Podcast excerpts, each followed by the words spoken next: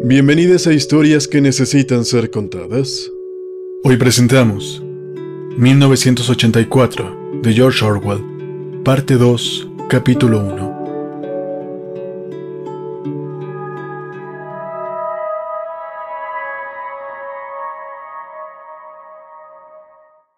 A media mañana, Winston salió de su cabina para ir a los lavabos.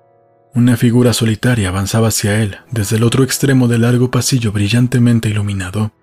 Era la muchacha morena. Habían pasado cuatro días desde la tarde que se habían encontrado cerca de la tienda. Al acercarse, vio Winston que la joven llevaba un cabestrillo en el brazo derecho. De lejos no se había fijado en ello porque las vendas tenían el mismo color del traje. Probablemente se habría aplastado la mano para hacer girar uno de los grandes caleidoscopios donde se fabricaban los argumentos de las novelas. Era un accidente que ocurría con frecuencia en el departamento de novela. Estaban separados todavía cuatro metros cuando la joven dio un traspié y se cayó de cara al suelo, exhalando un grito de dolor. Por lo visto, había caído sobre el brazo herido. Winston se detuvo en seco. La muchacha logró ponerse de rodillas, tenía la cara muy pálida y los labios por contraste, más rojos que nunca. Clavó los ojos en Winston con una expresión desolada que más parecía de miedo que de dolor. Una curiosa emoción conmovió a Winston. Frente a él también había una criatura humana que sufría y que quizás se habría partido el hueso de la nariz. Se acercó a ella instintivamente para ayudarla. Winston había sentido el dolor de ella en su propio cuerpo al verla caer con el brazo vendado. ¿Estás herida? No es nada. El brazo estará bien enseguida. Estaba temblando y palidísima. No te has roto nada. No, estoy bien. Me dolió un momento nada más. Le tendió a Winston su mano libre y él ayudó a levantarse. Le había vuelto algo de color y parecía hallarse mucho mejor. No ha sido nada. Lo que me dolió fue la muñeca. Gracias, camarada. Y sin más, continuó en la dirección que traía con paso tan vivo como si realmente no le hubiera sucedido nada. El incidente no había durado más de medio minuto. Era un hábito adquirido por instinto ocultar los sentimientos, y además, cuando ocurrió aquello, se hallaban exactamente delante de una telepantalla. Sin embargo, a Winston le había sido muy difícil no traicionarse y manifestar una sorpresa momentánea, pues en los dos o tres segundos en que ayudó a la joven a levantarse, ésta le había deslizado algo en la mano. Evidentemente lo había hecho a propósito. Era un pequeño papel doblado. Al pasar por la puerta de los lavabos se lo metió en el bolsillo. Mientras estuvo en el urinario, se las arregló para desdoblarlo dentro del bolsillo desde luego, tenía que haber algún mensaje en ese papel. Estuvo tentado de entrar en uno de los water closet y leerlo ahí, pero eso habría sido una locura. En ningún sitio vigilaban las telepantallas con más interés que en los retretes. Volvió a su cabina, se sentó, arrojó el pedazo de papel entre los demás encima de la mesa, se puso las gafas y se acercó al habla escribe. Todavía cinco minutos, por lo menos cinco minutos, se dijo a sí mismo. Le galopaba el corazón en el pecho con aterradora velocidad. Afortunadamente, el trabajo que estaba realizando era de simple rutina, la rectificación de una larga lista de números y no necesitaba fijar la atención. Las palabras contenidas en el papel tendrían con toda seguridad un significado político. Había dos posibilidades, calculaba Winston. Una, la más probable, es que la chica fuera agente de la policía del pensamiento, como él temía. No sabía por qué empleaba la policía del pensamiento ese procedimiento para entregar sus mensajes, pero podía tener sus razones para ello. Lo escrito en el papel podía ser una amenaza, una orden de suicidarse o una trampa, pero había otra posibilidad. Aunque Winston trataba de convencerse de que era una locura, la posibilidad de que este mensaje no viniera de la policía del pensamiento, sino de alguna organización clandestina. Quizás existiera una hermandad, quizás fuera aquella muchacha uno de sus miembros. La idea era absurda, pero se le había ocurrido en el mismo instante en que sintió el rosa del papel en su mano. Hasta unos minutos después no pensó en la otra posibilidad mucho más sensata. E incluso ahora, aunque su cabeza le decía que el mensaje significaría probablemente la muerte, no acababa de creerlo, y persistía en él la disparatada esperanza. Le latía el corazón y le costaba un gran esfuerzo conseguir que no le temblara la voz mientras murmuraba las cantidades en el habla escribe. Cuando terminó, hizo un rollo con sus papeles y los introdujo en el tubo neumático. Habían pasado ocho minutos. Se ajustó las gafas sobre la nariz, suspiró y se acercó otro montón de hojas que había que examinar. Encima estaba el papelito doblado. Lo desdobló. En él había escrito estas palabras con letra impersonal. Te quiero. Winston se quedó tan estupefacto que ni siquiera tiró aquella prueba delictiva en el agujero de la memoria. Cuando por fin, reaccionando, se dispuso a hacerlo, y sabiendo muy bien cuánto peligro había en manifestar demasiado interés por algún papel escrito, volvió a leerlo antes de convencerse de que no había soñado. Durante el resto de la mañana le fue muy difícil trabajar, peor aún que fijar su mente sobre las tareas habituales. Era la necesidad de ocultarle a la telepantalla su agitación interior. Sintió como si le quemara un fuego en el estómago. La comida en la testada y ruidosa cantina le resultó un tormento. Había esperado hallarse un rato solo durante el almuerzo, pero tuvo la mala suerte de que el imbécil de Parsons se le colocara a un lado y le soltara una interminable sarta de tonterías sobre los preparativos para la semana del odio. Lo que más le entusiasmaba aquel simple era un modelo de cartón de la cabeza del gran hermano, un modelo de dos metros de anchura que estaban preparando en el grupo de los espías al que pertenecía su hija. Lo más irritante era que Winston apenas podía escuchar lo que decía Parsons y tenía que rogarle constantemente que repitiera las estupideces que acababa de decir. Por un momento alcanzó a ver a la chica morena que estaba en una mesa con otras dos compañeras al extremo de la distancia. Pareció no verla, y él no volvió a mirar en aquella dirección. La tarde fue más soportable. Después de comer recibió un delicado y difícil trabajo que le había de ocupar varias horas y acapararía su atención. Consistía en falsificar una serie de informes de producción de dos años antes, con objeto de desacreditar a un prominente miembro del partido interior que empezaba a estar mal visto. Winston servía para estas cosas, y durante más de dos horas logró apartar a la joven de su mente. Entonces le volvió el recuerdo de su cara y sintió un rabioso e intolerable deseo de estar solo porque necesitaba la soledad para pensar a fondo en sus nuevas circunstancias. Aquella noche era una de las elegidas por el centro comunal para sus reuniones. Tomó una cena temprana en la cantina y se marchó al centro a toda prisa. Participó en las solemnes tonterías de un grupo de polemistas, jugó dos veces al tenis de mesa, se tragó varios vasos de ginebra y soportó durante una hora la conferencia titulada Los principios de INSOC en el juego de ajedrez. Su alma se retorcía de puro aburrimiento, pero por primera vez no sintió el menor impulso de evitarse una tarde en el centro. A la vista de las palabras te quiero, el deseo de seguir viviendo le dominaba y parecía tonto exponerse a correr unos riesgos que podían evitarse tan fácilmente. Hasta las 23, cuando ya estaba acostado en la oscuridad, donde estaba uno libre hasta de la telepantalla con tal de no hacer ningún ruido, hasta ese momento no pudo dejar fluir libremente sus pensamientos. Se trataba de un problema físico que tenía que ser resuelto. Cómo ponerse en relación con la muchacha y preparar una cita.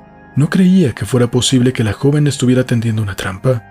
Estaba seguro de que no era así por la inconfundible agitación que ella no había podido ocultar al entregarle el papelito. Era evidente que estaba asustada, que tenía motivos sobrados para ello. A Winston no le pasó siquiera por la cabeza la idea de rechazar a la muchacha. Solo hacía cinco noches que se había propuesto romperle el cráneo con una piedra, pero lo mismo daba. Ahora se la imaginaba desnuda como la había visto en su ensueño. Se la había figurado idiota como las demás, con la cabeza llena de mentiras y de odios y el vientre helado. Una angustia febril se apoderó de él al pensar que pudiera perderla, que aquel cuerpo blanco y juvenil se le escaparía. Lo que más temía era que la muchacha cambiara de idea si no se ponía en contacto con ella rápidamente, pero la dificultad física de esta aproximación era enorme. Resultaba tan difícil como intentar un movimiento en el juego de ajedrez, cuando ya le han dado a uno el mate, a donde quiera que fuera uno, ahí estaba la telepantalla. Todos los medios posibles para comunicarse con la joven se le ocurrieron a Winston a los cinco minutos de leer la nota, pero una vez acostado y con tiempo para pensar bien, los fue analizando uno a uno como si tuviera esparcidas en una mesa una fila de herramientas para probarlas. Desde luego, la clase de encuentro de aquella mañana no podía repetirse. Si ella hubiera trabajado en el departamento de registro habría sido muy sencillo, pero Winston tenía una idea muy remota de dónde estaba el departamento de novela dentro del edificio del ministerio, y no tenía ningún pretexto para ir ahí. Si hubiera sabido dónde vivía o a qué hora salía del trabajo, se las habría arreglado para hacerse el encontradizo pero no era prudente seguir la casa, ya que esto suponía esperarla delante del ministerio a la salida. algo que llamaría la atención indefectiblemente. En cuanto a mandar una carta por correo sería una locura. Ni siquiera se ocultaba que todas las cartas se abrían, por lo cual casi nadie escribía ya cartas. Para los mensajes que se necesitaban mandar, había tarjetas impresas con largas listas de frases, y se escogía la más adecuada borrando las demás. En todo caso, no solo ignoraba la dirección de la muchacha, sino incluso su nombre. Finalmente decidió que el sitio más seguro era la cantina. Si pudiera ocupar una mesa junto a la de ella hacia la mitad del local, algo no demasiado cerca de la telepantalla y con el zumbido de las conversaciones alrededor, con eso bastaba para tener 30 segundos para ponerse de acuerdo con ella.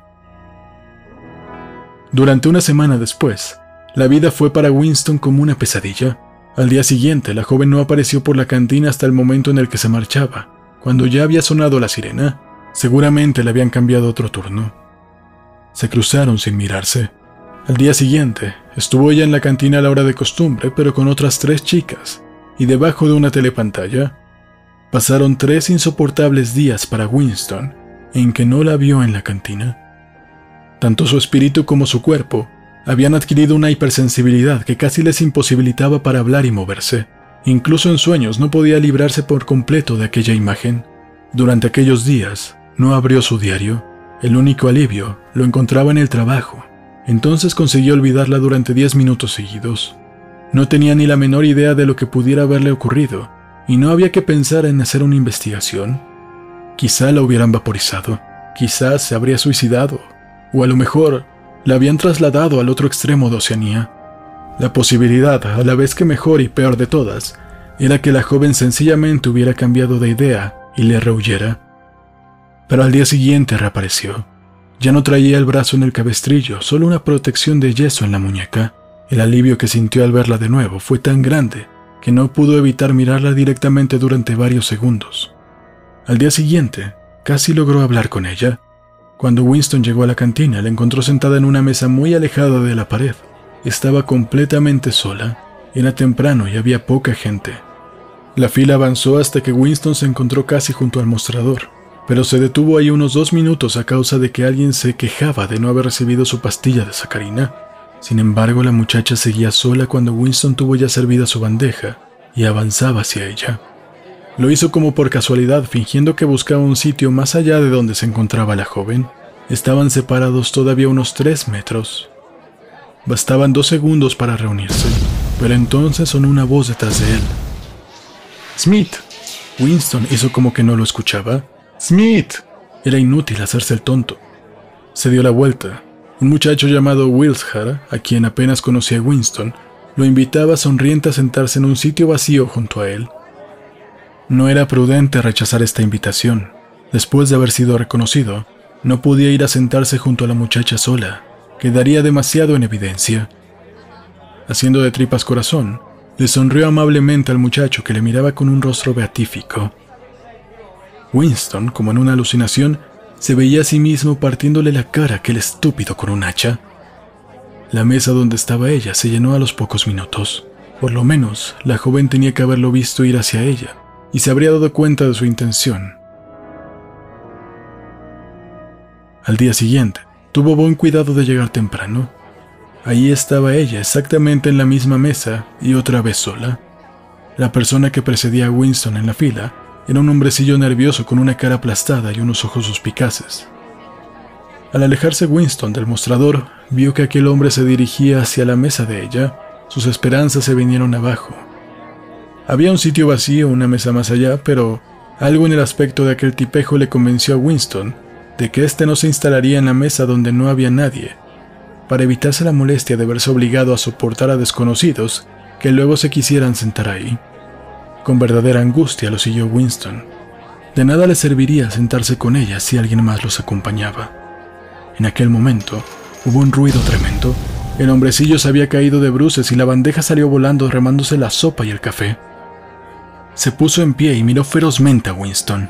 Evidentemente sospechaba que éste le había puesto la zancadilla, pero daba lo mismo, porque poco después, con el corazón galopándole, se instalaba Winston junto a la muchacha. No la miró, colocó en la mesa el contenido de su bandeja y empezó a comer. Era importantísimo hablar enseguida antes de que alguna otra persona se uniera a ellos. pero le invadía un miedo terrible. Había pasado una semana desde que la joven se había acercado a él. Podía haber cambiado de idea, es decir, tenía que haber cambiado de idea. Era imposible que este asunto terminara felizmente. Estas cosas no suceden en la vida real, y probablemente no habría llegado a hablarle si en aquel momento no hubiera visto a Ampleford, el poeta de orejas velludas, que andaba de un lado a otro buscando sitio. Era seguro que Ampleford, que conocía bastante a Winston, se sentaría en su mesa en cuanto lo viera. Tenía, pues, un minuto para actuar. Tanto él como la muchacha comían rápidamente. Era una especie de guiso muy caldoso de habas. En voz muy baja empezó Winston a hablar. No se miraban. Se llevaban a la boca la comida y entre cucharada y cucharada se decían las palabras indispensables en voz baja e inexpresiva. ¿A qué hora sales del trabajo? 18.30. ¿Dónde podemos vernos? En la Plaza de la Victoria, cerca del monumento. Hay muchas telepantallas ahí. No importa, porque hay mucha circulación. ¿Alguna señal? No, no te acerques hasta que no me veas entre mucha gente y no me mires. Sigue andando cerca de mí. ¿A qué hora? A las 19. Muy bien. Ampleford no vio a Winston y se sentó en otra mesa. No volvieron a hablar y en lo humanamente posible entre dos personas sentadas una frente a otra y en la misma mesa, no se miraban. La joven acabó de comer a toda velocidad y se marchó. Winston se quedó fumando un cigarrillo. Antes de la hora convenida, estaba Winston en la Plaza de la Victoria. Dio vueltas en torno a la enorme columna en lo alto de la cual la estatua del gran hermano miraba hacia el sur, hacia los cielos donde había vencido a los aviones eurasiáticos. Pocos años antes, los vencidos fueron los aviones de Asia Oriental. Los había vencido en la batalla de la primera franja aérea. En la calle de enfrente había una estatua ecuestre cuyo jinete representaba, según decían, a Oliver Cromwell. Cinco minutos después de la hora, aún no se había presentado la muchacha. Una vez más, le entró a Winston un gran pánico. No venía. Había cambiado de idea se dirigió lentamente hacia el norte de la plaza y tuvo el placer de identificar la iglesia de San Martín, cuyas campanas, cuando existían, habían cantado aquello de Me debes tres peniques. Entonces vio a la chica parada al pie del monumento, leyendo, o fingiendo que leía un cartel arrollado a la columna en espiral. No era prudente acercarse a ella hasta que hubiera acumulado más gente. Había telepantallas en todo el contorno del monumento, pero en aquel mismo instante se produjo una gran gritería y el ruido de unos vehículos pesados que venían por la izquierda. De pronto todos cruzaron corriendo la plaza. La joven dio la vuelta ágilmente junto a los leones que formaban la base del monumento y se unió a la desbandada. Winston la siguió. Al correr le escuchó decir a alguien que un convoy de prisioneros eurasiáticos pasaba por ahí cerca. Una densa masa de gente bloqueaba el lado sur de la plaza y Winston, que normalmente era de esas personas que rehuyen todas las aglomeraciones, se esforzaba esta vez a codazos y empujones para abrirse paso hasta el centro de la multitud. Pronto estuvo a un paso de la joven, pero entre los dos había un corpulento prole y una mujer casi tan enorme como él, seguramente su esposa. Entre los dos parecían formar un impenetrable muro de carne. Winston se fue metiendo de lado y con un violento empujón logró meter entre la pareja su hombro. Por un instante creyó que se le deshacían las entrañas aplastadas entre las dos caderas forzudas, pero con un esfuerzo supremo, sudoroso, consiguió hallarse por fin junto a la chica. Estaban hombro a hombro, y ambos miraban fijamente frente a ellos. Una caravana de camiones con soldados de cara pétrea, armados con fusiles ametralladoras, pasaban calle abajo. En los camiones, unos hombres pequeños de tez amarilla y harapientos uniformes verdosos formaban una masa compacta, tan apretados como iban. Sus tristes caras miraban a la gente sin la menor curiosidad. De vez en cuando se escuchaban ruidos metálicos al dar un brinco a alguno de los camiones. Este ruido lo producían los grilletes que llevaban los prisioneros en los pies. Pasaron muchos camiones con la misma carga y los mismos rostros indiferentes.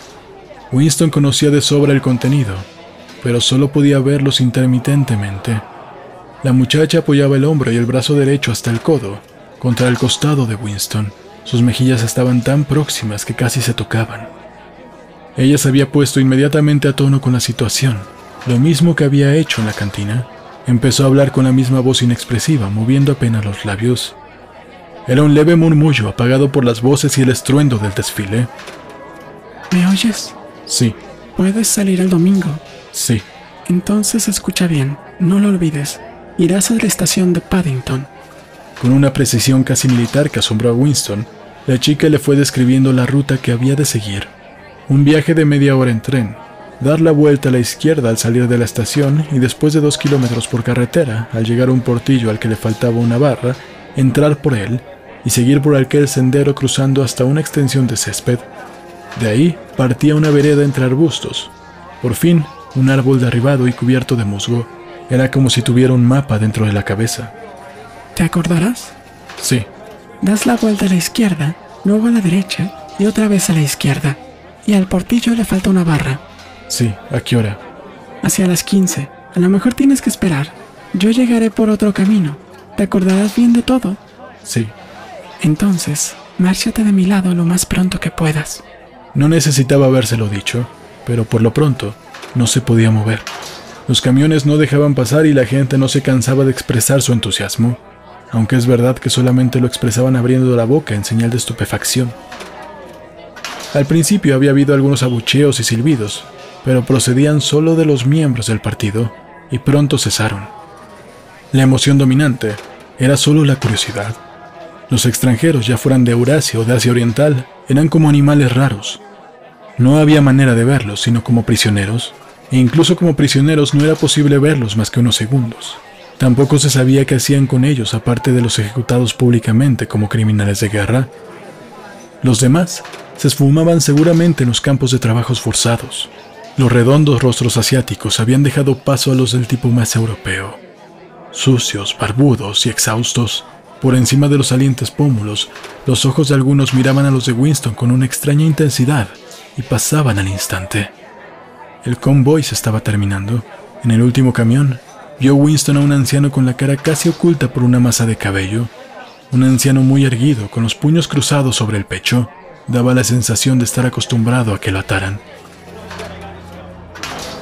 Era imprescindible que Winston y la chica se separaran ya, pero en el último momento, mientras que la multitud lo seguía apretando el uno contra el otro, ella tomó su mano y se la estrechó. No habría durado aquello más de diez segundos. Sin embargo, parecía que sus manos habían estado unidas durante una eternidad. Por lo menos tuvo Winston tiempo sobrado para aprenderse de memoria todos los detalles de aquella mano de mujer. Exploró sus largos dedos, sus uñas bien formadas, la palma endurecida por el trabajo, con varios callos, y la suavidad de la carne junto a la muñeca. Solo con verla la habría reconocido entre todas las manos. En ese instante se le ocurrió que no sabía de qué color tenía ella los ojos. Probablemente castaños, pero también es verdad que mucha gente de cabello negro tiene los ojos azules. Voltear la cabeza y mirarla hubiera sido una locura imperdonable. Mientras duró aquel apretón de manos invisible entre la presión de tanta gente, ambos miraban hacia adelante, y Winston, en vez de los ojos de ella, contempló los del anciano prisionero, que lo miraban con tristeza por entre sus greñas de pelo.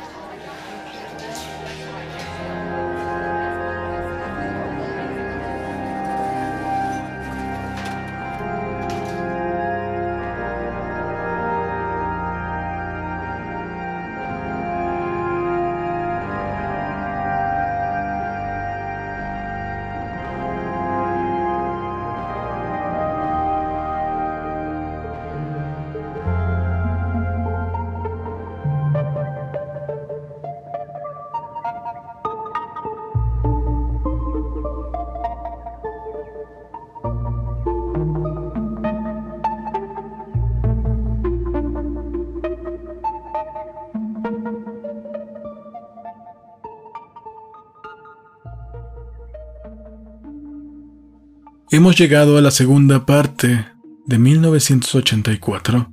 ¿Quién iba a pensar que la chica morena, lejos de intentar entregarlo a la policía del pensamiento, tenía un sentimiento por él? Y como Winston, gracias a la falta de emociones, gracias a la falta de un amor que está prohibido por el partido, empieza a tomar riesgos por dos palabras, te quiero.